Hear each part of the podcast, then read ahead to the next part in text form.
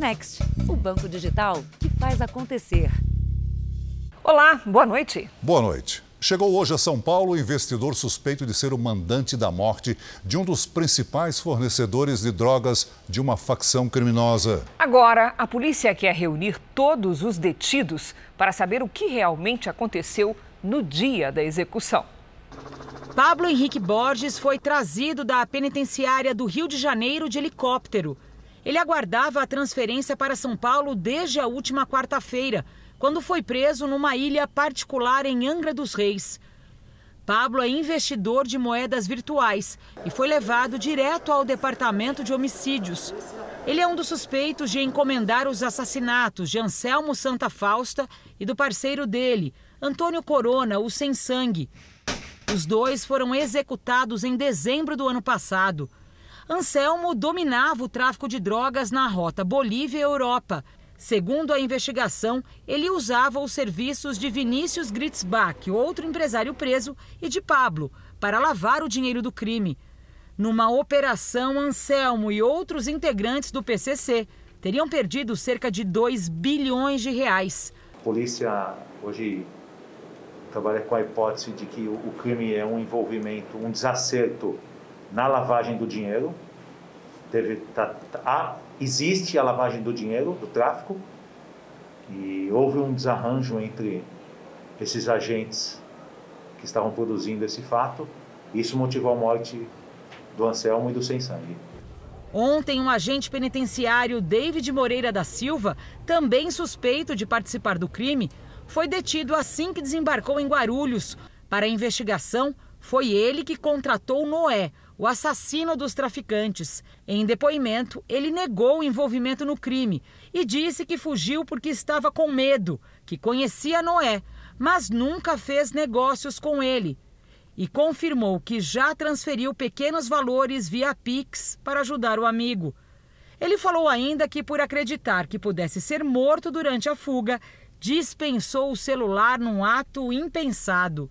Segundo a investigação, Pablo e Vinícius, após se sentirem ameaçados, teriam pedido a David a indicação de um criminoso para matar Anselmo. David então teria indicado Noé, que executou Anselmo e Antônio. Dias após o crime, Noé também foi morto. Em depoimento, Pablo, assim como Vinícius, negou o crime. A polícia já pediu a quebra do sigilo telefônico de todos os presos. Quer saber quem falou com quem no dia do crime. Mensagens também estão sendo vasculhadas nos celulares apreendidos. O próximo passo é confrontar em depoimento David, Pablo e Vinícius para tentar esclarecer os fatos. Então é necessário as medidas cautelares para que a gente tenha essa continuidade, senão a investigação fica perdida. Então precisamos trazer todo mundo, ouvir todo mundo, acariar essas pessoas para que a gente tenha a continuidade das investigações, motivação e autoria. Veja agora outros destaques. No sétimo dia de buscas, equipes ainda procuram por 104 desaparecidos. Avião interrompe pouso após jatinho se aproximar da pista. Três brasileiros presos por tráfico na Tailândia podem ser condenados à pena de morte. Putin reconhece a independência de duas regiões separatistas da Ucrânia. E na série especial, quando o uso de remédios sai do controle e provoca dependência.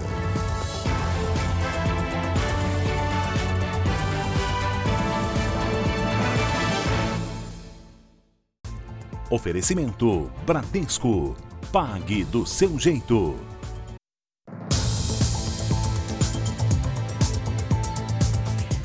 As buscas por vítimas das chuvas em Petrópolis chegaram hoje ao sétimo dia. O número de mortos subiu para 181. Vamos então conversar com um dos nossos colegas que está lá desde o início dessa tragédia, é Herbert Moraes. Boa noite, Herbert. Como é que está a situação hoje? Boa noite, Cris. Boa noite, Celso. Ao longo do dia, os bombeiros concentraram as buscas em três grandes áreas. A estratégia mudou com base nas informações de sobreviventes, que indicaram locais onde há mais chances de encontrar pessoas desaparecidas. Mais cedo, a chuva voltou a cair e sirenes de alerta foram acionadas em 15 áreas consideradas de risco. A Defesa Civil do Estado chegou a fazer um pedido para que os pontos de isolamento da cidade aumentem.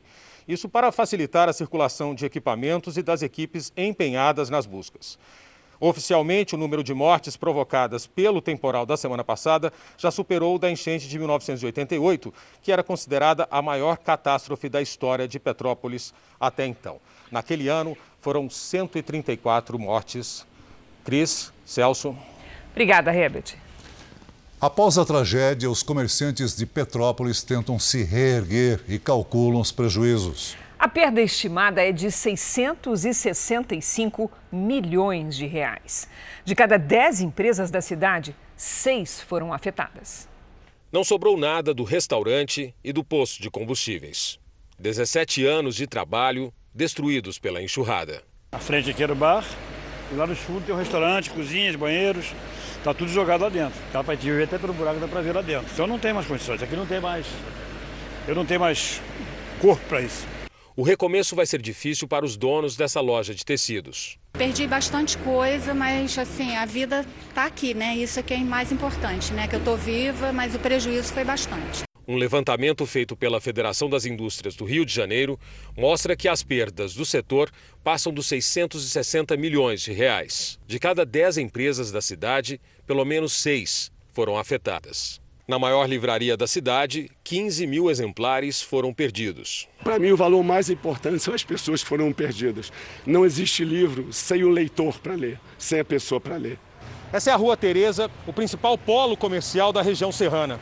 Por aqui, milhares de pessoas vindas do Rio de Janeiro e de outras cidades do Brasil costumavam fazer compras. A via é responsável por pelo menos 30 mil empregos diretos e indiretos. Mas diante do caos e da destruição, os empresários estimam ficar fechados por pelo menos dois meses. Nesta outra loja de tecidos, o prejuízo foi de cerca de 100 mil reais. Nós já passamos por momentos difíceis como esse, não, não com perdas tão grandes, mas por momentos difíceis como esse, nós demos uma recuperada rápida. Esse nosso povo é. É, é guerreiro. Ah, fico até emocionado, cara. Não dá para falar direito. Fico até emocionado. É um povo muito guerreiro. Três brasileiros estão presos na Tailândia suspeitos de tráfico internacional de drogas. No país asiático, o crime é punido com pena de morte. E isso preocupa os parentes da única mulher do grupo. A família da brasileira levou um susto quando recebeu a mensagem. Tenta falar com a embaixada brasileira para poder entrar em contato aqui, tá bom? Muito obrigada. Mineira de Pouso Alegre, Mariellen, de 22 anos, está presa há uma semana no aeroporto de Bangkok, na Tailândia. Ela e um rapaz levavam 9 quilos de cocaína escondidos em três malas. Horas depois, um terceiro brasileiro foi preso com mais 6,5 kg da droga. Eu não sei se ela foi para lá pra, porque iludiram ela, falando de dinheiro, se ela estava ciente que tinha droga na mala dela, se ela não sabia, sabe? Não sei. Mas acredito que ela não sabia, porque não é possível que a Maria fazer isso. A irmã conta que não sabia da viagem internacional. Disse que Mariellen contou que iria para Curitiba se encontrar com um rapaz que conheceu nas redes sociais. Foi da capital paranaense que ela embarcou para a Tailândia. Conversei com ela na semana passada, né? Só que ela não, eu não tinha conhecimento que ela ia fazer uma viagem internacional, entendeu? Para mim, ela falou que ia só para Curitiba. Em nota, o Itamaraty informou que acompanha a situação e presta toda a assistência aos envolvidos, conforme os tratados internacionais e as leis tailandesas. A família de Mariellen está apreensiva, porque na Tailândia existe pena de morte para condenados por tráfico de drogas. Apesar de serem países diferentes, o medo é que a jovem tenha o mesmo destino de dois brasileiros, Marco Archer e Rodrigo Goulart. Os dois foram executados na Indonésia depois de serem presos com cocaína. É uma menina muito guerreira, uma menina que sofreu muito desde a infância, sabe? Estamos lutando para que ela volte. No Rio de Janeiro, a polícia prendeu um homem que fabricava e vendia munição de fuzil para traficantes e milicianos. Segundo a investigação, o esquema movimentava aproximadamente 100 mil reais por mês. A fábrica clandestina de munição funcionava em um dos cômodos de uma casa em Nova Iguaçu, na Baixada Fluminense. Prensas e equipamentos para a fabricação de balas de fuzil e pistolas eram usadas no momento em que a polícia chegou. foram apreendidos 8 mil cartuchos e milhares de cápsulas para diversos calibres de armas. Ele fornecia tanto para as duas principais facções ligadas ao narcotráfico, como também para grupos paramilitares, não só munições e carregadores, mas também armamento, armas de fogo. Em fevereiro do ano passado, a polícia já havia apreendido um carregamento de munição para pistola que teria sido produzido em Nova Iguaçu. Depois de um ano de investigação, a polícia conseguiu descobrir o esquema que movimentava cerca de 100 mil reais por mês. Antônio Silva dos Santos, de 38 anos, foi preso no momento em que confeccionava as munições. Agora os agentes querem saber quem era o fornecedor de pólvora e cartuchos, que são materiais com venda controlada pelo Exército. Além de todo o material apreendido com Antônio, conhecido como Mancha, foi encontrado também um caderno de anotações com detalhes das vendas que ele negociava com as quadrilhas. Mancha já tinha passagem pela polícia por tráfico de drogas. Ele é uma peça importantíssima é, é, que abastece organizações criminosas no Rio de Janeiro, tanto de munição quanto de arma de fogo. O presidente da Rússia, Vladimir Putin, reconheceu a independência de territórios separatistas da Ucrânia e a crise se agravou na região. Os nossos enviados especiais, Leandro Stoliar e Luiz Felipe Silveira, têm as informações. Boa noite, Leandro. A tensão aumentou aí né, de ambos os lados nessa segunda-feira? Oi, Celso, boa noite para você, boa noite a Cris. Exatamente isso, as declarações de hoje subiram o tom das discussões e acirraram os ânimos aqui no leste da Ucrânia. A gente está nesse momento na cidade de Mariupol, na região de Donetsk, onde os conflitos se intensificaram na última noite. Segundo o Ministério da Defesa ucraniano, foram 32 violações de cessar-fogo com mísseis antitanques e drones com lançadores de granadas. O presidente Vladimir Putin reconheceu hoje a independência das repúblicas separatistas de Luhansk e Donetsk, na Ucrânia. Os separatistas pró-Moscou controlam parte desses territórios desde 2014. A decisão divulgada depois de uma reunião no Kremlin já foi repassada ao presidente francês Emmanuel Macron e ao chanceler alemão Olaf Scholz. Em uma transmissão pela TV, Putin afirmou que a Ucrânia faz parte da história da Rússia e que a aproximação com a OTAN aumenta a ameaça ao país. Momentos depois, ele assinou um decreto autorizando o envio de militares russos para garantir a segurança nas regiões separatistas da Ucrânia. Com essas novas posições, os Estados Unidos anunciaram que vão impor sanções contra as áreas separatistas e vão proibir novos investimentos, comércio e financiamento por parte de americanos nessas áreas. A presidente da Comissão Europeia, Ursula von der Leyen, disse que o reconhecimento das regiões ucranianas em conflito é um, abre aspas, flagrante de violação do direito internacional, fecha aspas, e que os aliados europeus vão responder com unidade, firmeza e determinação em solidariedade à Ucrânia. Hoje, nossa equipe fez uma viagem de 12 horas de trem de Kharkiv até aqui onde nós estamos, na região de Donetsk, e visitou uma vila onde jovens cavam trincheiras para ajudar o exército ucraniano. Veja na reportagem. O sino é um alerta para buscar abrigo. O treinamento acontece no Centro de Reabilitação de Órfãos em Mariupol, no sul da Ucrânia. Se a Rússia invadir o país, é por aqui que as tropas vão passar. Damir, de apenas 15 anos, aprendeu a usar um lançador de granada porque quer ajudar a defender o país. Mariupol, na região de Donbas, fica ao lado de uma guerra que já dura oito anos. Bombardeios dos grupos separatistas pró-Rússia são constantes. Só em um ataque no início dos conflitos, 31 moradores morreram, 112 ficaram feridos. Homens do exército fiscalizam 24 horas por dia a passagem de quem quer chegar até o mar de Azov. Navios russos passaram a fazer testes militares nessa região. Segundo o Ministério da Defesa ucraniano, a Rússia bloqueou também parte do Mar Negro. A área de exercícios sem precedentes desativa a navegação internacional e comercial e provoca consequências econômicas. O governo ucraniano vê como uma ameaça. Para evitar uma nova invasão, até os mais jovens do vilarejo cavam trincheiras. São pelo menos 20 trincheiras como essa, que podem servir de proteção para os militares ucranianos. Os jovens construíram essa trincheira oito anos atrás, quando a guerra começou, como segunda linha de defesa. Alguns trechos são mais apertados, ou seja, você precisa ser pequeno para passar, e outros mais largos para que as pessoas possam circular por aqui com armamento. Nesse local, não só jovens como militares podem se proteger de um ataque, mas também atacar se for necessário.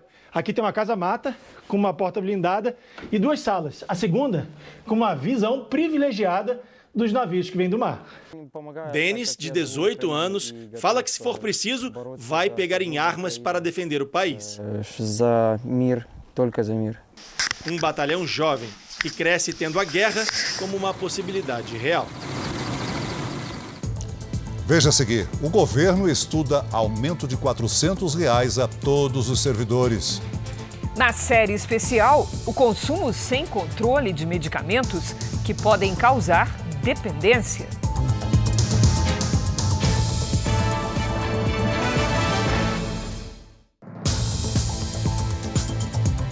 O presidente Jair Bolsonaro voltou a defender o aumento de salário para policiais rodoviários. Nós vamos ao vivo a Brasília com o repórter Clébio Cavagnoli, que tem mais detalhes dessa informação. Boa noite, Clébio.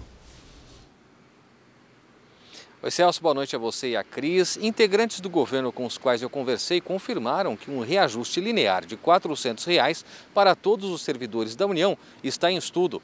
A expectativa é anunciar o reajuste já em março para viabilizar a promessa que foi feita pelo presidente Jair Bolsonaro às forças de segurança no fim do ano passado. Hoje, Bolsonaro defendeu o reajuste aos policiais rodoviários federais numa cerimônia no Palácio do Planalto. O governo chegou a reservar 1 bilhão e 700 milhões de reais no orçamento desse ano para esse reajuste, mas a proposta não saiu do papel depois das ameaças de paralisação de outras categorias. Celso Cris. O café da manhã é a refeição mais importante do dia, isso todo mundo sabe mas agora também é a mais inflacionada. Hoje é segunda-feira, dia de conversar com a Patrícia Lages. Patrícia, quer dizer que a inflação já está batendo na porta logo cedo? Está madrugando, viu, Cris?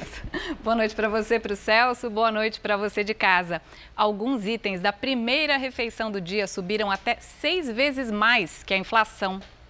Mesmo aquela combinação simples de café com leite pão com manteiga ficou mais cara. Nos últimos 12 meses, os pães subiram por causa do aumento de quase 19% na farinha de trigo. O preço da margarina saltou mais de 25% e até o açúcar ficou aí mais salgado, um aumento de mais de 44%. Agora, o vilão mesmo é o preferido dos brasileiros, o cafezinho.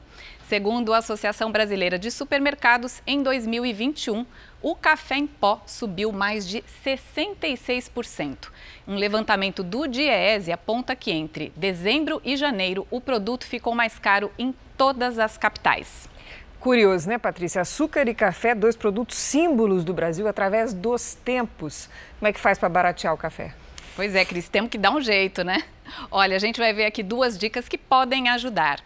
A primeira é pesquisar marcas mais em conta. No ano passado, essa prática ajudou a equilibrar as contas. E essa tendência é que e o comporta, esse comportamento, perdão, vai se repetir agora neste ano. As marcas de café mais populares, por exemplo, tiveram aí um faturamento 10% maior. Agora também vale fazer o mesmo com outros produtos, porque a economia pode passar dos 25%.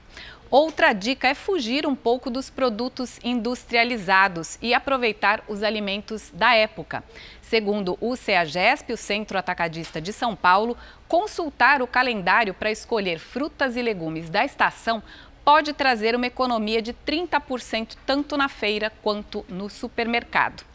Para mais informações sobre como economizar nas despesas com alimentação, acesse r7.com/economize. Precisamos fazer continha, né, Cris? R7 tem tudo. Isso aí. Obrigada, Patrícia. Veja a seguir: avião interrompe pouso para evitar acidente em Guarulhos. E na série especial, quando o uso de medicamentos sai do controle e pode acabar em vício.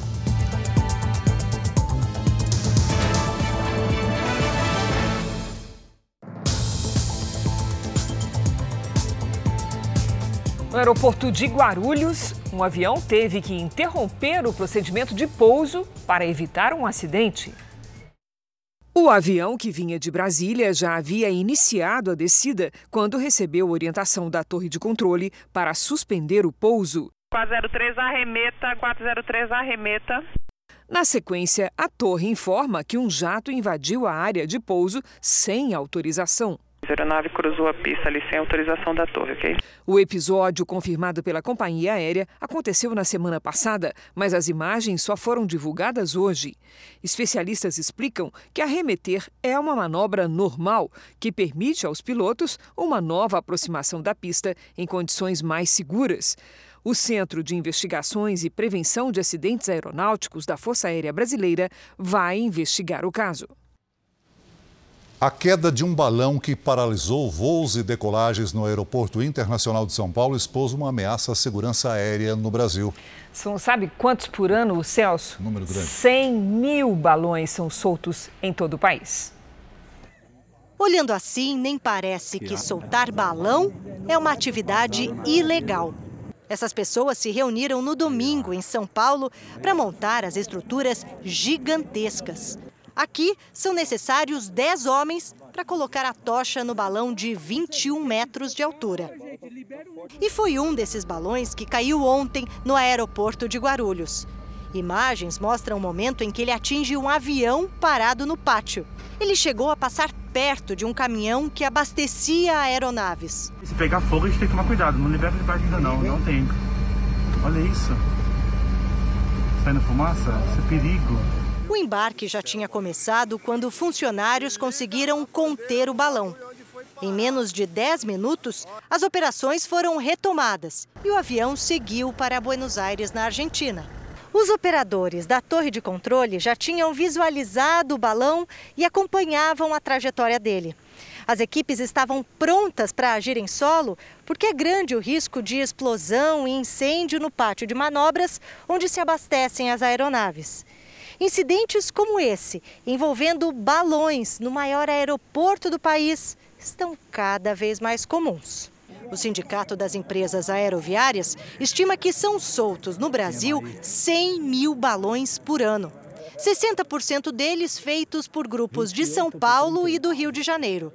Só o aeroporto de Guarulhos registrou 77 ocorrências com balões nos últimos dois anos.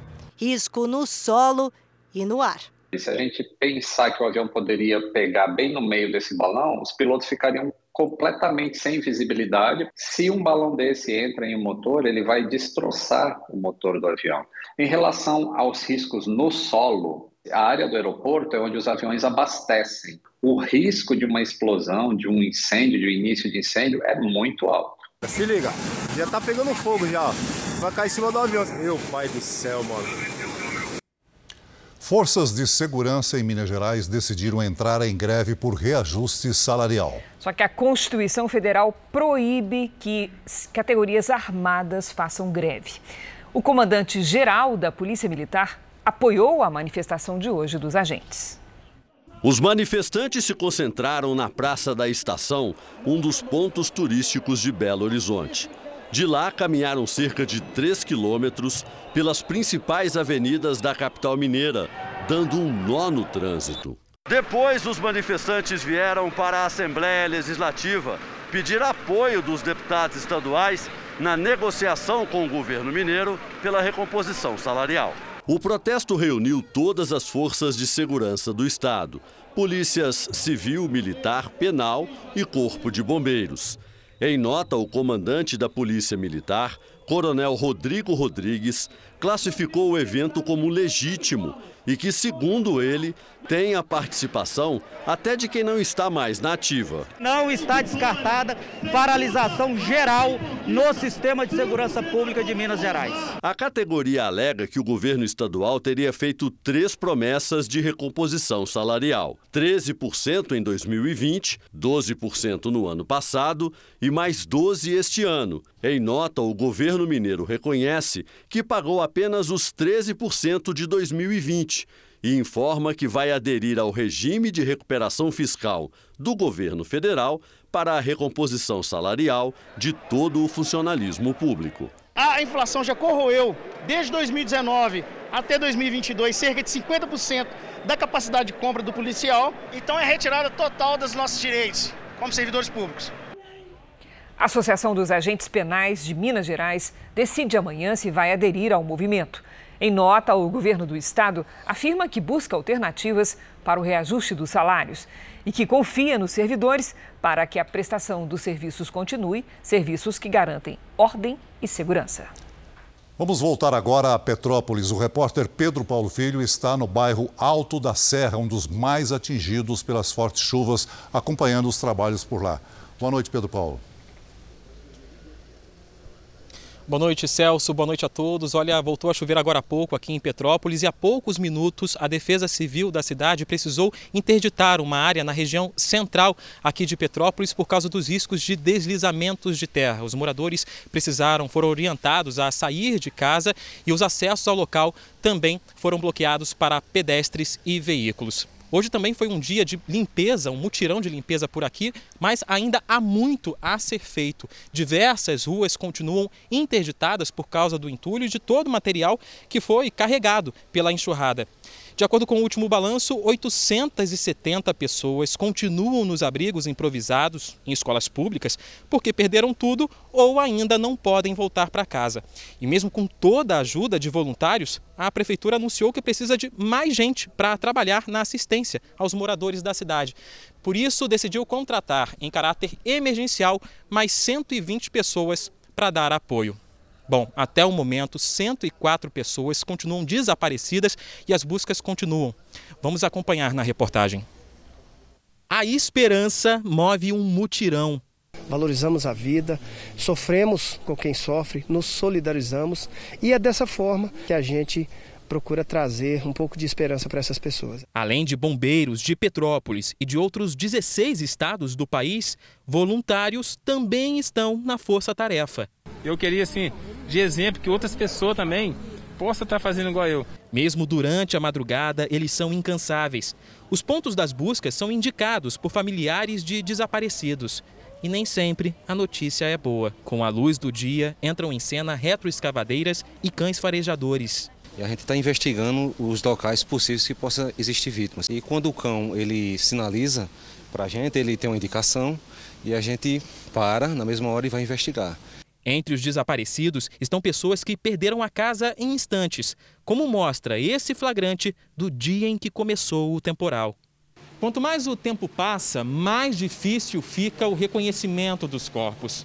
Por isso, para facilitar esse trabalho, a Polícia Civil do Rio montou esta base para recolher amostras do DNA de parentes das vítimas tem a capacidade de atender 30 familiares por dia, porque lembre, cada desaparecido, em tese, dois familiares ou três têm que vir para doar a amostra genética.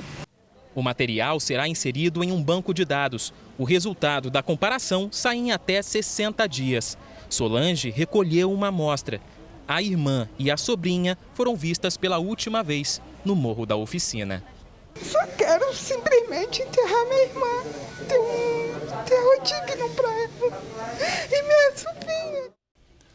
Dois homens foram presos hoje em São Paulo acusados de aplicar golpes com criptomoedas. Mais de 500 pessoas teriam sido prejudicadas em uma fraude que supera os 70 milhões de reais.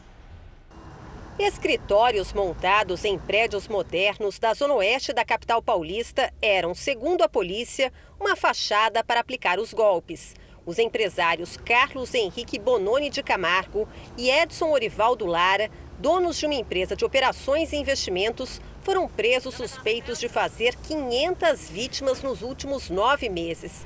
Tem algo para dizer? Como é que funcionava o esquema? Quantas vítimas foram feitas? Ai, peraí que apertou muito. Perna no meio. São pessoas que tiveram, ao todo, um prejuízo de 70 milhões de reais ao investirem em criptomoedas. Temos vítimas com 100 mil até 2 milhões de reais nessa empresa de hoje, que foi alvo das operações. Cinco carros de luxo e uma moto foram apreendidos, além de dólares, euros e relógios importados. Bens que, segundo a polícia, foram comprados com o dinheiro de quem acreditou que o retorno era garantido o tipo de abordagem que eles faziam no escritório convenciam as pessoas que, que faziam as aplicações. A promessa era de aplicação financeira com rendimentos muito acima do mercado. No mês passado, a empresa comunicou os clientes sobre a suspensão dos pagamentos. A investigação começou depois que um dos investidores, que perdeu cerca de 300 mil reais, procurou a polícia. Segundo a investigação, Edson trabalhou em outra empresa que foi denunciada por centenas de clientes e investigada num esquema de pirâmide envolvendo criptomoedas. Que a gente alerta ao cidadão de bem que quer aplicar seu dinheiro que procure uma corretora confiável, que já está bem estabelecida na praça, procure fazer pesquisa é, nas redes sociais. No noticiário internacional, o ex-presidente dos Estados Unidos, Donald Trump, lançou hoje uma rede social alternativa após ser banido de outras plataformas. Trump teve as contas do Twitter, Facebook e YouTube suspensas após o episódio de invasão ao Capitólio em janeiro do ano passado. A estreia do aplicativo marca o retorno dele às redes sociais. Em uma publicação no período de testes, Trump declarou o seguinte: prepare-se, seu presidente favorito vai ver vocês em breve. Olha, o dólar comercial encerrou o dia em queda. A cotação chegou a R$ 5,10. A baixa foi de 0,64%. Esse é o menor valor para a moeda americana desde julho do ano passado. Um dos motivos é o aumento do valor das exportações de matérias-primas, o que valoriza a moeda brasileira. Olha, o saldo da balança comercial brasileira, ou seja, a diferença entre tudo que o Brasil vende e tudo que o país compra do exterior, teve um resultado positivo na terceira semana de fevereiro. A conta ficou no azul, isto é, teve superávit e foi de mais de 837 milhões de dólares, o que equivale em reais a 4 bilhões 277 milhões. No acumulado do ano, o saldo positivo é de quase 12 bilhões de reais, uma alta de quase 57%. Um relatório publicado por um consórcio internacional de imprensa revelou que o segundo maior banco da Suíça mantinha contas de diversos criminosos. A investigação reuniu meios de comunicação de 39 países. Segundo o documento, o Banco Credit Suisse, uma das mais importantes instituições financeiras do mundo, mantinha o equivalente a 460 bilhões de reais em fundos ilícitos. A investigação leva em conta dados dos anos de 1940 a 2010. Uma riqueza que vem de crimes como tortura, tráfico de drogas, lavagem de dinheiro, corrupção e outros crimes graves. Foram identificadas 18 mil contas com 37 mil correntistas, a maioria de pessoas e empresas de países em desenvolvimento da África, Ásia, Oriente Médio e América do Sul. Entre os clientes do Credit Suisse estaria o rei da Jordânia e o ex-ministro da Energia do governo de Hugo Chávez, integrantes da elite socialista venezuelana, acusados de desviar centenas de milhões de dólares do petróleo, também estão na lista. O relatório ainda revelou uma conta de propriedade do Vaticano, que teria sido usada para a compra de um imóvel de luxo em Londres, na capital inglesa. A negociação está no centro de um julgamento com vários réus, inclusive um cardeal, ex-número 2 da Secretaria de Estado do Vaticano. A investigação coloca em dúvida a famosa lei do sigilo bancário, que já existe na Suíça há cerca de 90 anos. E deixa uma pergunta: como criminosos conseguem abrir e manter contas nos chamados paraísos fiscais? O banco abriu uma investigação para apurar o vazamento das informações. Esse não é o primeiro escândalo envolvendo a instituição. O segundo maior banco do país também é acusado de lavar dinheiro do tráfico de cocaína da máfia da Bulgária. Vamos diretamente com a previsão do tempo com Lidiane Sayuri. Lid, previsão de chuva para o Rio Grande do Sul? Temos sim, Cris. Boa noite para você, para o Celso, para quem nos acompanha, mas em pouca quantidade, viu? Boa noite a todos. O corredor de nuvens entre o sudeste e o centro-oeste perde força. As nuvens se dissipam e abrem espaço para o sol. No sul do país, uma nova frente fria se forma Tem previsão de chuva nesta terça, quinta e sexta para a cidade de São Borja, que foi afetada pelos incêndios que começaram na Argentina. É uma chuva isolada, que pode ser forte. Mais cedo, em Jaraguá do Sul, em Santa Catarina, choveu em 40 minutos 40% do esperado para o mês. Imóveis foram destelhados e a correnteza no Ribeirão, em frente à prefeitura, aumentou muito e assustou todo mundo por lá. No leste catarinense, chance de temporais com granizo nesta terça. No sudeste, Belo Horizonte e a região serrana do Rio estão na rota dos temporais. Há risco de novos deslizamentos e alagamentos. Em Petrópolis, a terça será o dia com mais chuva desta semana. Ela começa rápida de manhã, depois o sol aparece e à tarde a água aumenta. Máxima de 27 graus. A partir de quarta, chance de chuva forte. E aí faz 28 graus até sexta-feira. Chove forte também em grande parte da região norte, no Maranhão, Piauí, oeste da Bahia e no recôncavo baiano. Sol sem chuva apenas nas áreas claras. Em Curitiba e no Rio, pancadas de chuva com máximas de 29 e de 33 graus. Em Campo Grande faz 32. Em São Luís, dia chuvoso também com 32. Em Boa Vista, 37 com pancadas. Semana quente e mais seca na capital paulista. Terça e quarta não chove. Máximas de 33 e de 32 graus. Volta a chover só quinta e na sexta à tarde e de forma rápida e isolada. Tempo delivery para o José e a Edilene do Recife. Vamos lá, Celso. Seguinte, Edilene, José, boa noite para vocês. Até quinta-feira faz 31 graus na capital pernambucana. Nesta terça, pancadas de chuva à tarde. Na quarta, chove rápido pela manhã. E na quinta, chove de manhã e à tarde. O Edmilson é de Ladário, Mato Grosso do Sul. Opa, Edmilson, seguinte, o calor aumenta em Ladário, viu? Até quinta-feira, previsão de pancadas fortes de chuva à tarde, com possibilidade de arco-íris depois. Máximas de 36 e de 37 graus. Participe você também do Tempo Delivery pelas redes sociais. Basta mandar uma mensagem com a hashtag você no JR. Eu volto amanhã, gente. Valeu, Lid. Obrigada. Até lá. O Ministério da Saúde monitora os casos da nova subvariante da Omicron que, avança em todo o mundo e já é dominante em alguns países da Europa. Já o contágio pela variante Omicron começa a cair, segundo o ministro Marcelo Queiroga. O Brasil já confirmou 12 casos da BA2, que é uma subvariante da Omicron. Foram sete notificações em São Paulo, três no Rio de Janeiro, uma em Santa Catarina e outra em Minas Gerais. O Ministério da Saúde não informou quantos casos da subvariante ainda estão em análise, mas o ministro Marcelo Queiroga tem repetido que a BA2 não é tão diferente da Omicron.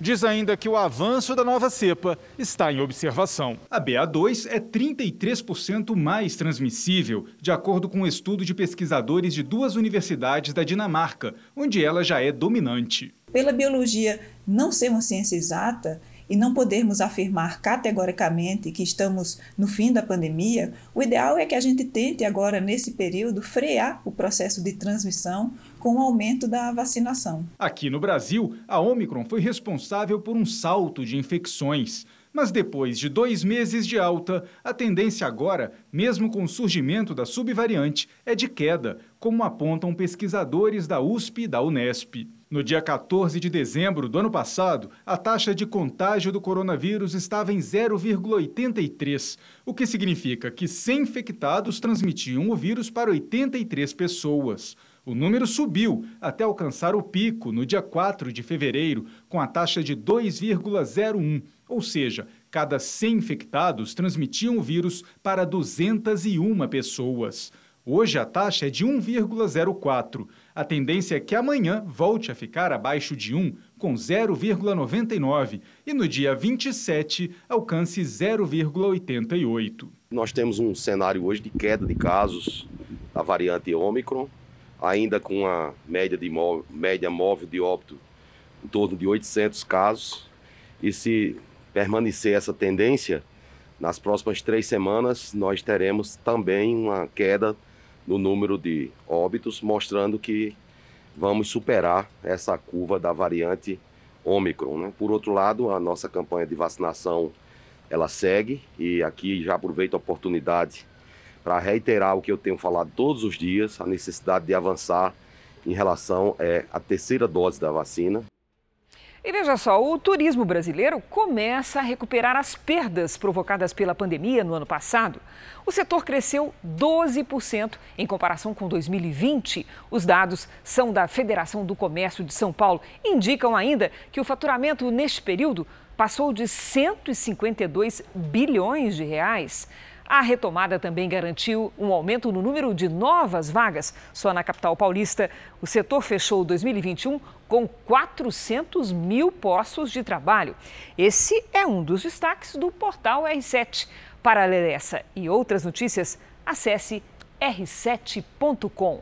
E agora nós vamos ao vivo para o outro lado do globo, para Hong Kong, porque a cidade prepara um esquema para oferecer 20 mil leitos temporários a pacientes com Covid. Quem tem as informações é a nossa correspondente na Ásia, Silvia Kikuchi. Bom dia para você, Silvia. Já estava com saudades. Olá, Cris. Olá, Celso. Muito boa noite. A decisão acontece após os hospitais ficarem superlotados por causa do aumento do número de casos de Covid. Novas instalações são construídas num antigo aeroporto de Hong Kong com capacidade para mil leitos. Outros locais, como hotéis e centros esportivos, também receberão pacientes. Já na Inglaterra, o primeiro-ministro britânico anunciou que, a partir de quinta, pessoas que estiverem com Covid não vão mais precisar se isolar. E na Austrália, reencontros emocionantes. O país reabriu as fronteiras para estrangeiros vacinados depois de quase dois anos de bloqueio. Cris, Celso, volto com vocês. Obrigada, Silvia. Bom tê-la de volta. Começou hoje na Argentina o julgamento de um bispo católico acusado de abusar sexualmente de jovens em 2016 durante um seminário de preparação para funções religiosas. O julgamento de Gustavo Zanqueta deve durar pelo menos uma semana. Ele nega as acusações. Após as denúncias, o religioso renunciou. O bispo foi transferido para a administração do patrimônio do Vaticano, que funciona como um escritório financeiro e contábil. Em 2018, três padres denunciaram Zanqueta por abusos sexuais que ocorreram durante um seminário. Zanqueta também foi acusado de abuso de poder e má gestão financeira. Na Argentina, existem mais de 100 padres denunciados por abuso sexual, segundo uma ONG que acompanha os casos. Futebol. No Cariocão, o Vasco venceu e se mantém entre os primeiros do campeonato. E no Paulistão, Celso, o São Paulo encerrou um tabu de cinco anos ao derrotar o Santos na Vila Belmiro. E hoje a gente não só venceu, mas como convenceu. Palavras de quem deu o passe para o primeiro gol de Éder e a assistência para o terceiro do Rodrigo Nestor. Além disso, Nicão também participou do lance quando o zagueiro Eduardo Bauerman foi tentar cortar, mas acabou fazendo contra. 3 a 0 que deixa o São Paulo na vice-liderança do Grupo B com 11 pontos e ainda um jogo a menos. Além disso, o resultado convence, traz confiança para a torcida e paz aqui para dentro, já que o clube terá uma semana importante com jogos pela Copa do Brasil e também pelo Paulistão. Já o Santos, que não balançou as redes, viu um jogador que pertence ao clube ser decisivo no Campeonato Carioca Raniel, que está emprestado ao Vasco da Gama, marcou o gol da vitória sobre o Aldax. O quinto dele, um dos artilheiros do Cariocão. Estou muito feliz por poder estar tá começando a dar a volta por cima, poder estar tá ajudando o Vasco. Esse é o início de carreira do, dos meus sonhos, né? A torcida do Vasco agradece e agora vê o time ocupar a vice-liderança do campeonato com 19 pontos, dois atrás do Fluminense. Um perigo nas prateleiras das farmácias ou no armário de casa. O uso descontrolado de remédios só aumenta no mundo. O maior problema é que medicamentos de todo tipo podem causar dependência e as consequências são imprevisíveis. É o que o Jornal da Record vai mostrar essa semana na nossa série especial.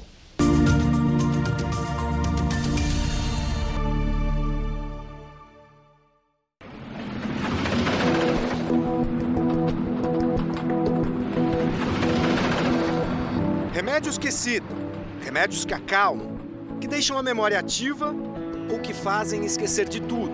Remédios para acordar e para dormir. Remédios que transformam a vida numa montanha russa e viciam. Na casa dos filhos, por exemplo, eu ia, eu pegava os medicamentos deles, não sabia nem para que, que eles estavam tomando, mas eu levava e tomava. A lista de medicamentos que levam da euforia do bem-estar ao horror da dependência é enorme. E a quantidade de gente que os consome descontroladamente também. Num dia que você tomava muito, quantos comprimidos mais ou menos você chegava a tomar? Ah, uns 20, 25, por aí. As farmácias registraram aumentos expressivos nas vendas de antidepressivos, estabilizadores de humor e medicamentos do gênero desde o início da pandemia.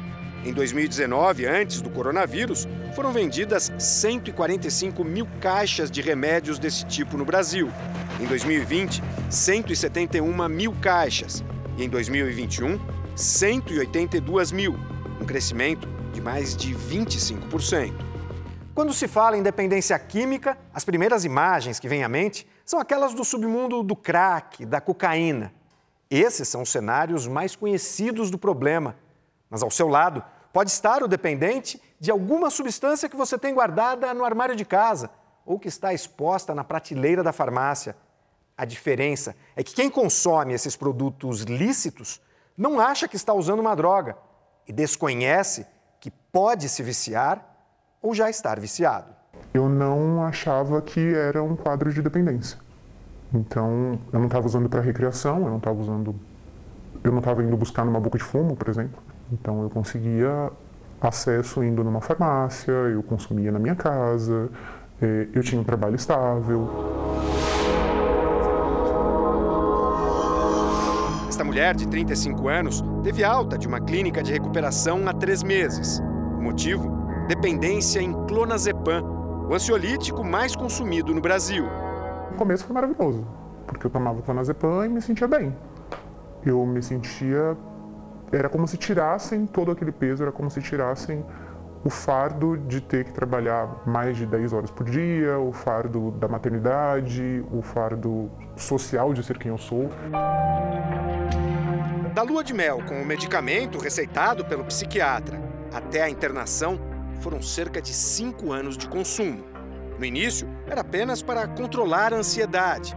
Eu achava que era bacana não sentir ansiedade. Como eu sou uma pessoa ansiosa, eu tomava sempre. Então, no começo, eram quatro gotas, então dá um quarto de comprimido. E depois de um ano, eu já estava tomando um comprimido e meio para conseguir um efeito parecido com o que eu tinha no começo. O problema, que já existia antes, foi agravado pela pandemia. O serviço, que era no escritório, passou a ser feito em casa. Mais trabalho, mais pressão e menos opções de lazer com o isolamento social. A consequência foi um aumento no consumo do remédio. Dessa pressão que veio da pandemia, principalmente no começo do home office, me sobrecarregou muito. Porque aí eu olhava e falava, cara, eu não vou dar conta. O pico foi quando a mãe dela estava internada em fase terminal. A programadora de dados tomou quase dois frascos do psicotrópico. Eu acho que o mais estranho desse processo é porque não foi um vidro e meio de uma única vez. Eu tomei, não senti efeito, eu tomei de novo, não senti efeito, eu tomei de novo, não senti efeito. E aí, naquela ânsia de buscar aquele lugar confortável, e aí eu fui tomando, tomando, tomando, e aí não vi mais nada depois. Como boa parte dos dependentes em drogas lícitas ou ilícitas, mesmo internada, ela não reconhecia que tinha um vício. Você era dependente? Hoje eu entendo que sim, mas eu não me via assim. Eu não achava que o uso de uma medicação pudesse causar dependência. Assumir que tem uma dependência é muito difícil. Né? A nossa sociedade ainda entende a dependência como algo moral, como um fracasso. Então, quando fala para uma pessoa que ela precisa daquilo para poder sobreviver, ela tem muita dificuldade. Ela tenta esconder, inclusive.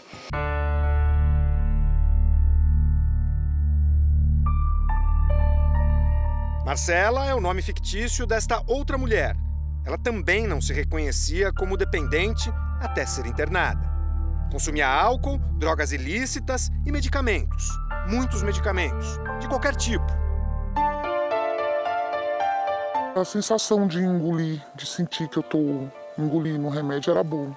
Eu tinha que sentir ele passando na garganta. Qualquer comprimido? Qualquer comprimido. Ela comprava remédios aleatoriamente. Uma vez eu cheguei na farmácia, a mulher estava comprando um remédio para bronquite.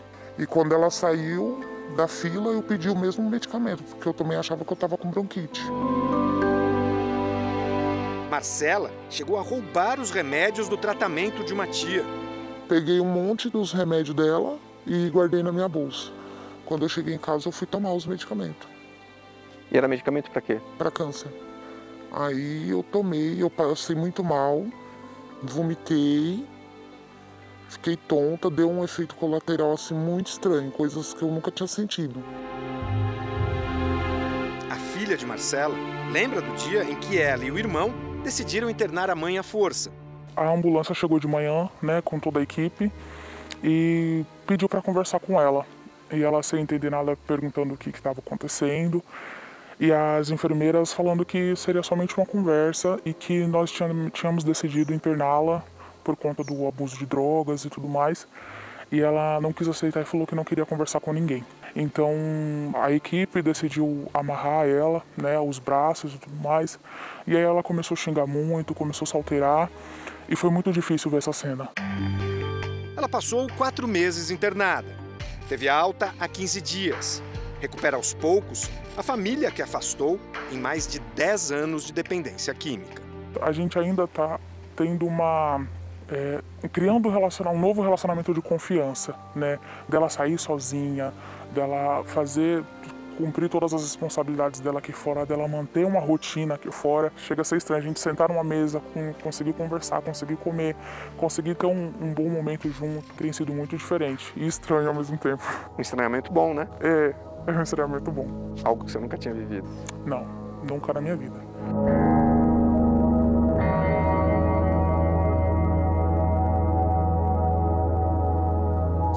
O Jornal da Record de hoje termina aqui. À meia-noite e meia tem mais Jornal da Record. Fique agora com um capítulo especial de A Bíblia. Episódio de hoje: Abertura do Mar. A gente se vê amanhã. Até lá. Boa noite. Até amanhã.